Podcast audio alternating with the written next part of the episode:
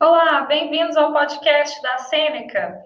A gente continua falando de história no capítulo sobre o mundo muçulmano e mais especificamente sobre a doutrina do Islã, algumas particularidades do islamismo.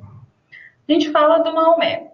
O Maomé ele morreu em 632, quando o Islã já estava bastante conhecido pelos árabes, por exemplo, no Oriente Médio. Os discípulos dele tinham o objetivo de ampliar a fé, levando a um califado em nível mundial. Califado é uma monarquia do Islã com governabilidade teocrática. O líder, que é o califa, ele então tem domínio político e religioso. Depois que o genro de Maomé, o califa Ali, morreu, ocorreu uma divisão dos fiéis em duas facções, xiitas e sunitas.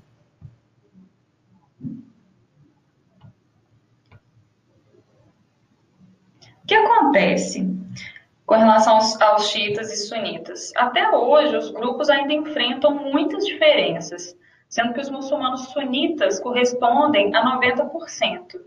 A maioria xiita se concentra no Irã e a maioria sunita se concentra na Arábia Saudita. Menos conservadores, né, os sunitas, têm a Suna como base. É um livro é, com os feitos de Maomé.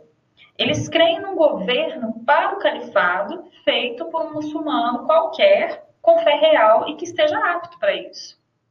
Os seguidores de Ali, os xiitas, eles têm o Corão como o principal, como a base principal. Eles creem que o líder do califado deve vir de um descendente direto de Maomé. E umas particularidades com relação ao Islã, existem algumas obrigações, por exemplo, é preciso fazer cinco rezas todos os dias e virado para Meca. É preciso também jejuar no nono mês do calendário islâmico, isso é chamado de Ramadã. E também uma outra obrigação é visitar Meca pelo menos uma vez durante a vida. E é proibido ingerir álcool e também é, comer carne de porco. Vou fazer uma pergunta para a gente recapitular. Onde fica localizada a maioria muçulmana sunita? Arábia Saudita, Irã, Síria ou Turquia? A maioria muçulmana sunita fica localizada na Arábia Saudita. A gente continua falando da expansão do islamismo. A expansão da fé islâmica, ela, foram diversos fatores que levaram a isso, que favoreceram né, essa expansão. Alguns fatores que eu vou enumerar aqui.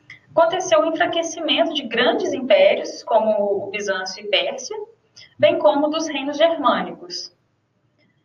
Necessidades atendidas pela jihad, que eram que foram realizados aqueles saques, as caravanas e o domínio de terras. Havia promessa de vida após a morte, o que levava à vontade de ir para a batalha.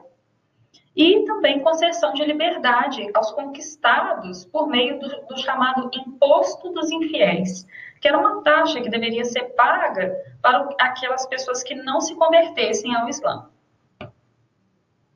Continuando, o apogeu árabe foi, um, foi o ápice de ciência, de cultura, de economia do, do Império Islâmico. Isso foi no período do reinado de Harun al-Rashid, do século 8 ao século 9. A extensão do califado compreendia o norte africano, uma parcela asiática e o Oriente Médio. Nessa época é que foi escrito aquele famoso livro as Mil e Uma Noites. Esse é o, mais, é o livro mais notório da cultura árabe, mas claro que perde para o Corão.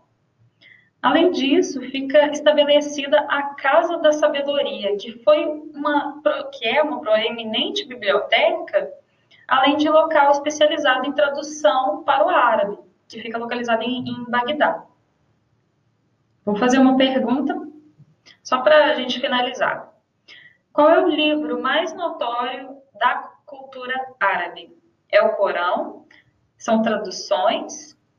As Mil e Uma Noites? Ou Casa da Sabedoria? livro mais notório da cultura árabe é o Corão. Bom, esse podcast vai ficando por aqui. Daqui a pouco eu volto a falar sobre uma continuidade do mundo muçulmano. Então acompanhe. Obrigada!